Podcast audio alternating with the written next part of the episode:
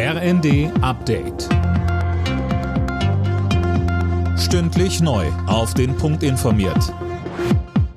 Ich bin Sönke Röhling. Guten Abend. Einer der wohl bekanntesten Kritiker des russischen Regimes, Alexei Nawalny, ist tot. Er sei bei einem Spaziergang im sibirischen Straflager zusammengebrochen, in dem er zuletzt eine jahrelange Haftstrafe absaß, heißt es aus Russland. Sowohl die Europäische Union als auch die USA zeigten sich bestürzt und machen den Kreml für den Tod Nawalnys verantwortlich.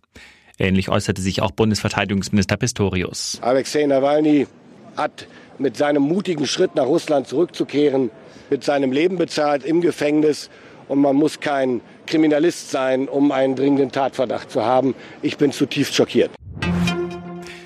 Deutschland und die Ukraine wollen beim Thema Sicherheit noch enger zusammenarbeiten. In Berlin haben Kanzler Scholz und der ukrainische Präsident Zelensky ein entsprechendes Abkommen unterzeichnet. Zelensky kommt morgen auch zur Münchner Sicherheitskonferenz. Digitale Behördengänge, die ermöglicht der Online-Personalausweis. Da hat ein Hacker nun aber auf meine Sicherheitslücke aufgetan, berichtet der Spiegel. Imme Kasten berichtet. Ja, demnach ist es dem Hacker mit dem Pseudonym CTRL Alt gelungen, mit einer eigenen App anstelle der offiziellen Ausweis-App an Login-Daten der sogenannten EID-Funktion zu kommen. So konnte er demnach mit fremden Namen ein Konto bei einer Bank eröffnen.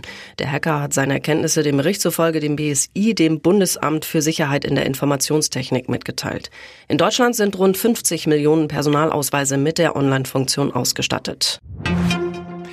Israel plant trotz internationaler Kritik weiter die Offensive im Gazastreifen in der Stadt Rafah nahe der Grenze zu Ägypten. Genau dahin sind ja Zehntausende Palästinenser geflohen. Berichte des Wall Street Journals, wonach Ägypten ein Flüchtlingslager für Palästinenser errichten will, hat Kairo nun aber dementiert.